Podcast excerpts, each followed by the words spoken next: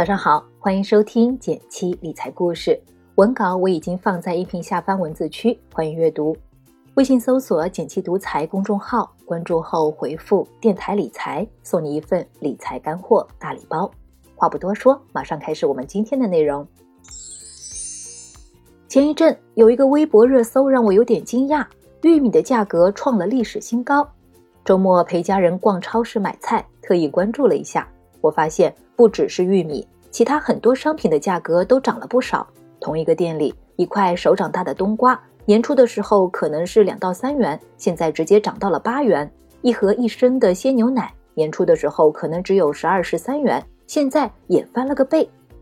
超市里的家庭主妇们感叹涨价的声音也是此起彼伏，手上的一百元大钞感觉越来越不值钱了。涨价的背后有什么投资机会呢？我们普通人怎么把饭菜涨价的钱赚回来呢？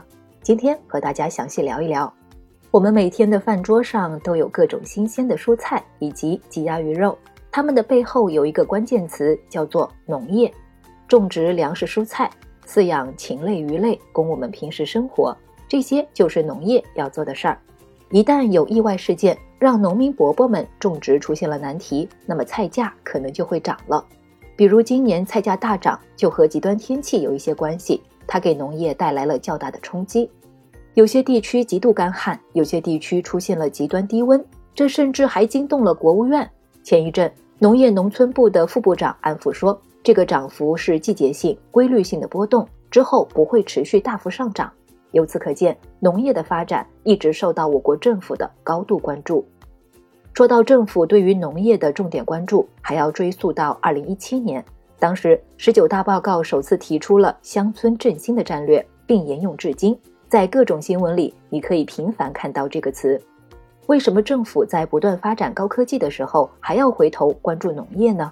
当然是民以食为天，农业生产的稳定是国家稳定的基础。去年。在全球疫情、蝗灾以及我国部分地区水灾的肆虐下，国家提出要确保粮食安全。今年的中央一号文件，也就是中共中央每年发布的第一份文件，再一次强调了这一点。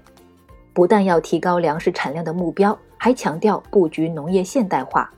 这对于农业企业来说，确实是个好消息。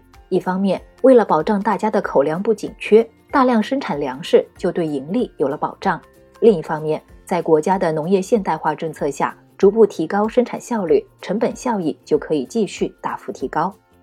就在这样的政策刺激下，农业相关的股票都表现相当不错。比如养猪龙头牧原股份，二零一七年至今股价翻了十五倍；饲料和养殖龙头海大集团股价大涨百分之五百；主营农药加工的阳农化工股价翻了三倍。看到这儿，相信大家能明白农业投资的价值了。不过，真的要下手去投资农业这条赛道，却并不太容易。刚刚提到的那些优质股票，现在买一手就要好几万，而且短期波动不小。春节后，一些前期涨幅较大的股票，跌幅都超过百分之二十。牧原股份前一阵还被投资者质疑利润情况，可见农业板块公司的盈利对普通人来说很难把握。所以，对于我们来说比较容易上手，而且能分散个股风险的工具，就是相关的指数基金了。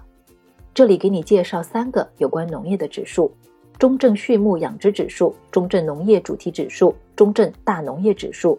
看持仓，你就会明白它们的鲜明特点了。先来看中证畜牧养殖指数，看名字就知道它的特点是养猪公司的占比高达百分之六十，咱们可以把它直接当做养猪指数。第二是中证农业主题指数，它兼具了养猪、饲料和乳制品加工。这个指数稍微分散一些，但含猪率仍然很高，有些不上不下。最后看中证大农业指数，这个就更分散了，含猪率相对最低，而且还有农药、调味品等等。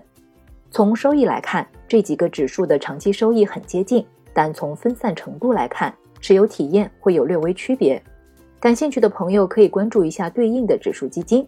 当然，农业是有一定周期的行业，如果想参与的话，还是要做好风险承受能力的适配，拿出三年以上不用的钱来买，放长线才能钓大鱼。好了，今天的分享就到这里了。最后提醒一下，按文稿开头提示操作，即可免费领取理财干货大礼包一份。另外还有惊喜福利等着你哦！